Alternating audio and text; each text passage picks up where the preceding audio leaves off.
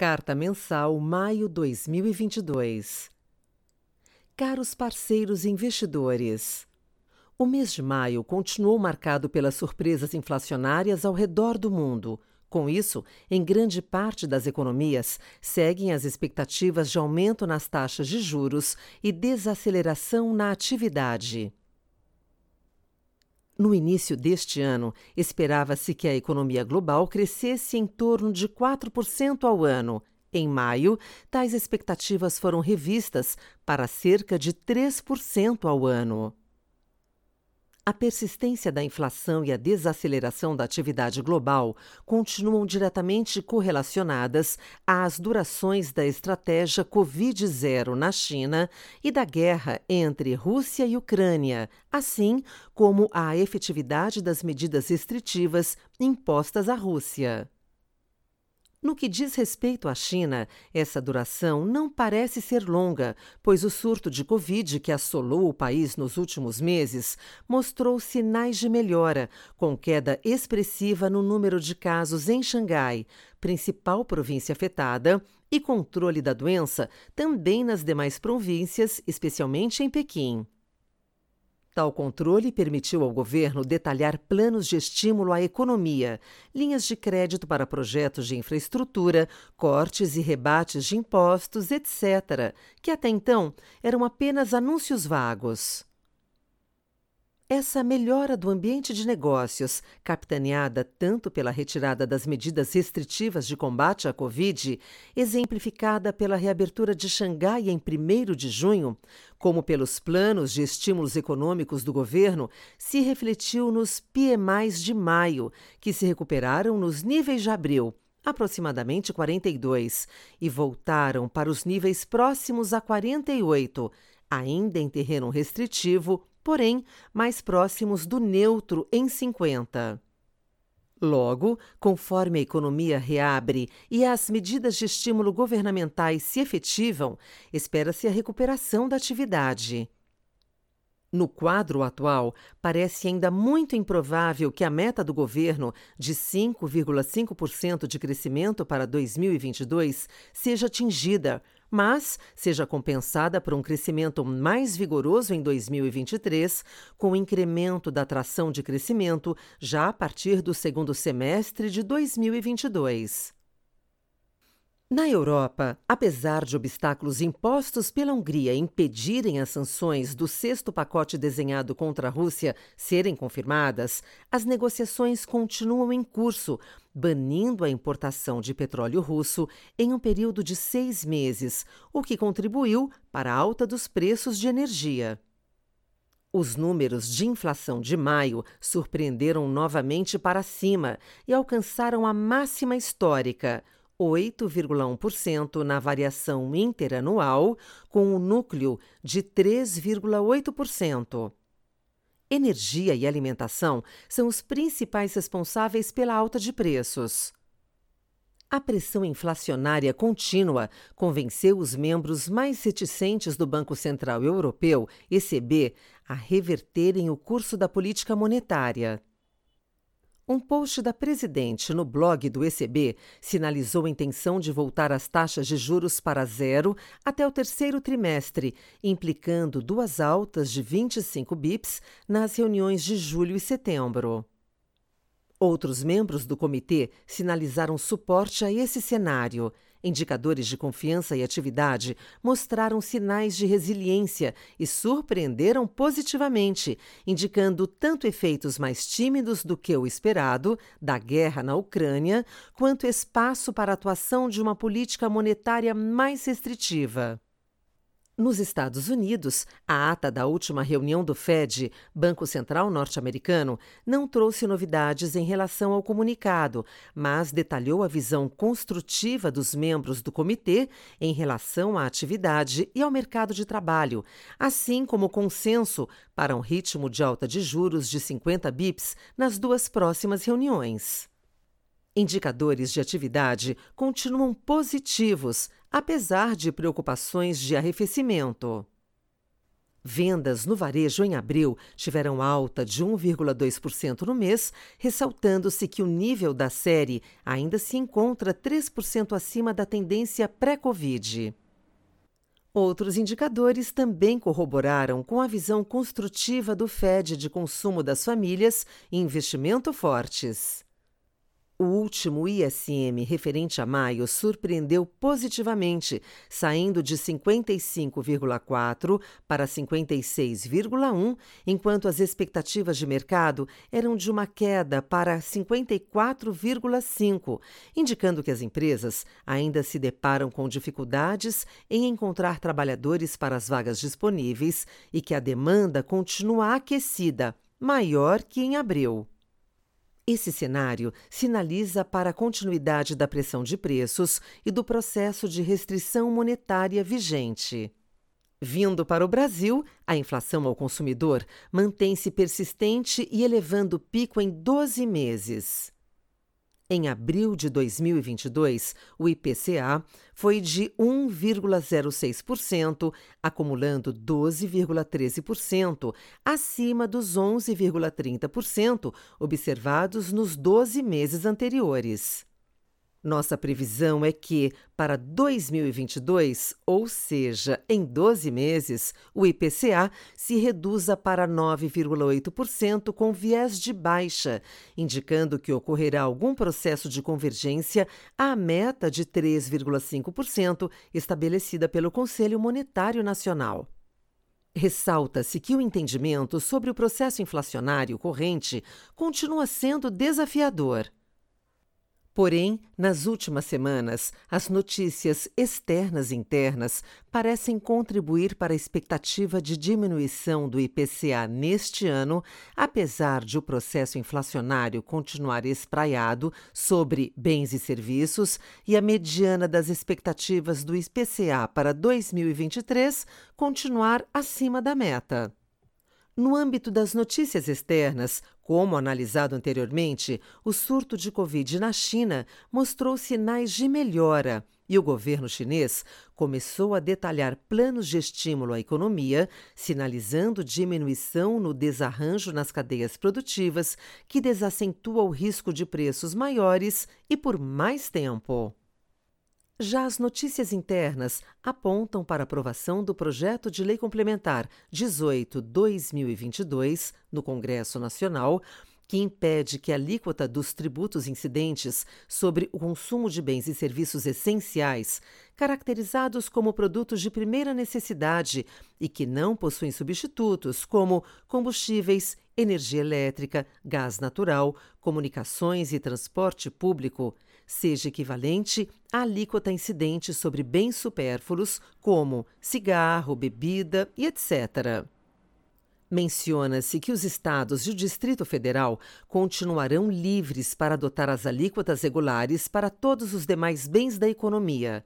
Nossa estimativa é que a aprovação do PLP reduzirá o IPCA de 2022 em até 1,70 ponto percentual. Além desse PLP, há também outras iniciativas que tramitam no Congresso Nacional que devem contribuir para a menor inflação e desaceleração econômica que é esperada no início de 2022.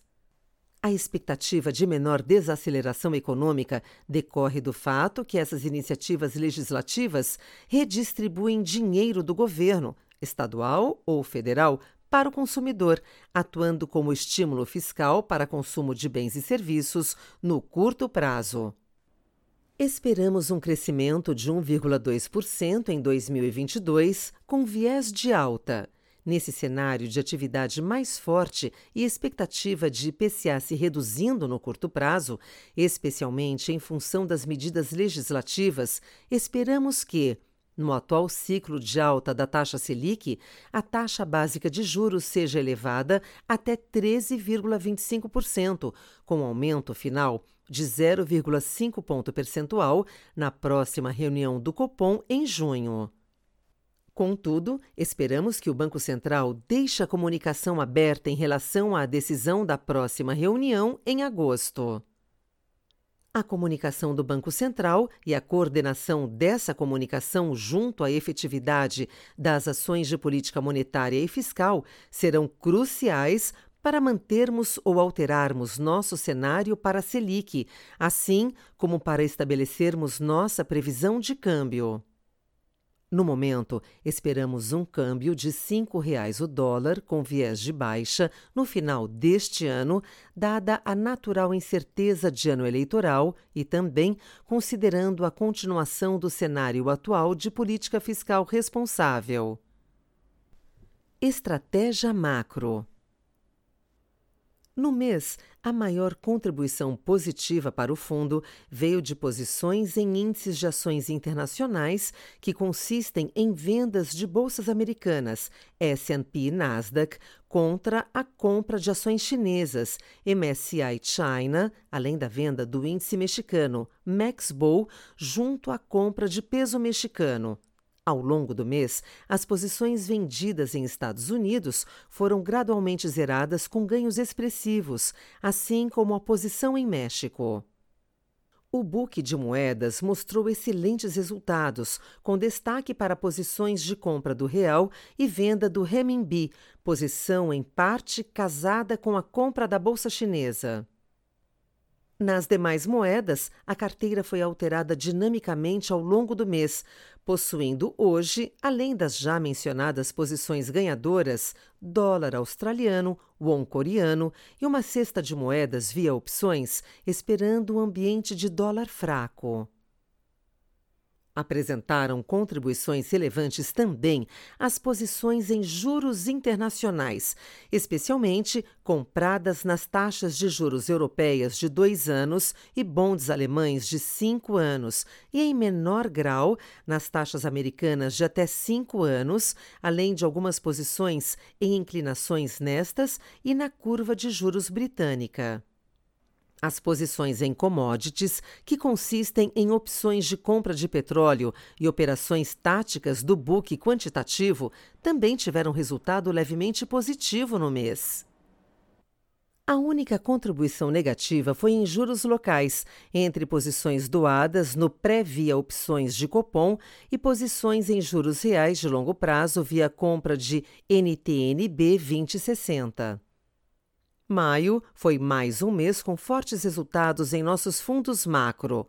O Azequest Multi fechou o mês com resultado positivo de 1,60%. O Azequest Multimax com resultado de 2,23%. E o fundo Azequest Multi PWR, versão mais agressiva da estratégia macro e que busca uma utilização de risco mais 1,5 vezes maior do que o Multimax, encerrou o mês com performance de 2,48%, chegando a 14,75% em 2022. Estratégia de renda variável. Maio foi marcado pela queda das expectativas de crescimento global em razão de um aperto maior na política monetária nos Estados Unidos e dos lockdowns nas grandes cidades industriais na China. De início, estas preocupações trouxeram forte realização nos mercados de ações. Ao longo do mês, com a divulgação do pacote de incentivos na China, a redução dos casos e consequente encerramento dos lockdowns em Xangai e Pequim, esse movimento se reverteu.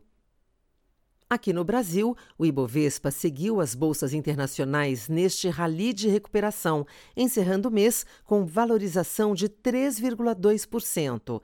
Durante o mês, não fizemos mudanças relevantes em nossas teses e principais posições. Em meio a esse ambiente global mais adverso, seguimos com portfólios mais defensivos. Nossas principais alocações seguem sendo nos setores de commodities, onde vemos fundamentos para suporte de preços em função dos gargalos globais de oferta, e em setores mais defensivos, com menores múltiplos, como é o caso de bancos e de empresas de energia elétrica. Nos mandatos em que é possível fazê-lo, seguimos com posições vendidas em e-commerce e varejo. O cenário macro inspira cautela, com os Estados Unidos aumentando juros e com a China ainda tímida em relação aos estímulos da economia. No Brasil, as notícias recentes são positivas, com revisões para cima do PIB e resultados fiscais melhores, mas ainda temos uma eleição presidencial à frente. Em nossa visão, os preços atuais das ações no Brasil estão muito atraentes, mas a estrada à frente tem muitos buracos. Os patamares de valuation estão muito interessantes, o que não quer dizer que o desafio seja pequeno. Chamam a atenção os setores de energia, setor de minério e o setor de bancos. Os três juntos representam quase 50% do índice Bovespa. As métricas para os setores de primeira linha estão muito baratos. Isso dá um conforto grande em termos de valuation. Em maio, nossos fundos de ações tiveram desempenhos acima dos seus respectivos benchmarks. Destaque para o Azequest Small Mid Caps, que encerrou o mês com menos 0,90% e nos últimos 12 meses o fundo tem performance de 7,0 pp melhor que o SMLL. O Azequest Top Long Biased encerrou o mês com retorno de 1,9% e o Azequest Ações com 2,37%, o nosso fundo Long and Short, Azequest Total Return, obteve um retorno de 1,85%, equivalente a 180% do CDI, resultado das proteções em seu portfólio. Estratégia Crédito o mês de maio continuou com ritmo acelerado no mercado primário, tanto em emissões para investidores institucionais quanto para pessoas físicas. De forma geral, manteve-se o apetite para ativos de crédito, mesmo com uma eleição se aproximando, uma vez que as incertezas macro, Brasil e offshore, têm se sobreposto a eventuais riscos deste evento. No que tange a preço das emissões, temos visto racionalidade dos investidores institucionais, com maior foco nas emissões de grandes empresas do que nas emissões direcionadas a pessoas físicas, via instrumentos isentos. Já o mercado secundário seguiu com alta liquidez e viés comprador, levando a modestos fechamentos nos spreads de crédito. Aqui também vemos um respeito e disciplina no nível de preços que os ativos são negociados, e desta forma temos nos utilizado bastante do secundário para a construção de nossos portfólios. O Azequest Lute teve um rendimento de mais 1,09% no mês de maio, resultado um pouco acima da rentabilidade alvo de longo prazo pensada para o fundo. As diversas estratégias apresentaram bons resultados no mês, com destaque para a carteira de LFSN. O Azequest Valore teve um rendimento de mais 1,09% no mês de maio, resultado em linha com a rentabilidade alvo de longo prazo pensada para o fundo. As diversas estratégias apresentaram bons resultados no mês, com destaque para as carteiras de debêntures redeadas e LFSN. O Azequest Altro teve um rendimento de mais 1,11% no mês de maio, resultado um pouco abaixo da rentabilidade alvo de longo prazo pensada para o fundo. No mercado local, as diversas estratégias apresentaram bons resultados no mês, com destaque para a carteira de debêntures redeadas. Na parcela offshore, o medo de uma recessão em países desenvolvidos e a volatilidade ainda elevada nos juros americanos resultou em mais reduções de posicionamento em crédito e abertura dos spreads. O Azequest Supra teve um rendimento de mais 1,03% no mês de maio, resultado abaixo da rentabilidade alvo de longo prazo pensada para o fundo. No mercado local, as diversas estratégias apresentaram bons resultados no mês, com destaque para a estratégia Yield e a carteira de FDIC. Na parcela offshore, o medo de uma recessão em países desenvolvidos e a volatilidade ainda elevada nos juros americanos resultou em mais reduções de posicionamento em crédito e abertura dos spreads. Por fim, o Azequest Debentures incentivadas teve um rendimento de mais 1,03% no mês de maio, resultado bastante acima do IMA-B5, mais 0,78%. Ganhamos tanto no posicionamento relativo entre os vértices da curva de juros, quanto com o fechamento dos spreads de crédito. Outras estratégias. Mês após mês, o Azequest Low Vol vem se destacando em nossa grade de produtos. O fundo encerrou o mês de maio com um retorno de mais 1,25%, ou 121% do CDI, e nos últimos 12 meses rendeu o equivalente a mais 141% do CDI. Ao mesmo tempo, o fundo Azequest Termo rendeu 1,09% no mês, 105% do CDI, acumulando o equivalente a 105% do CDI em 12 meses, mantendo sua rentabilidade alvo planejada.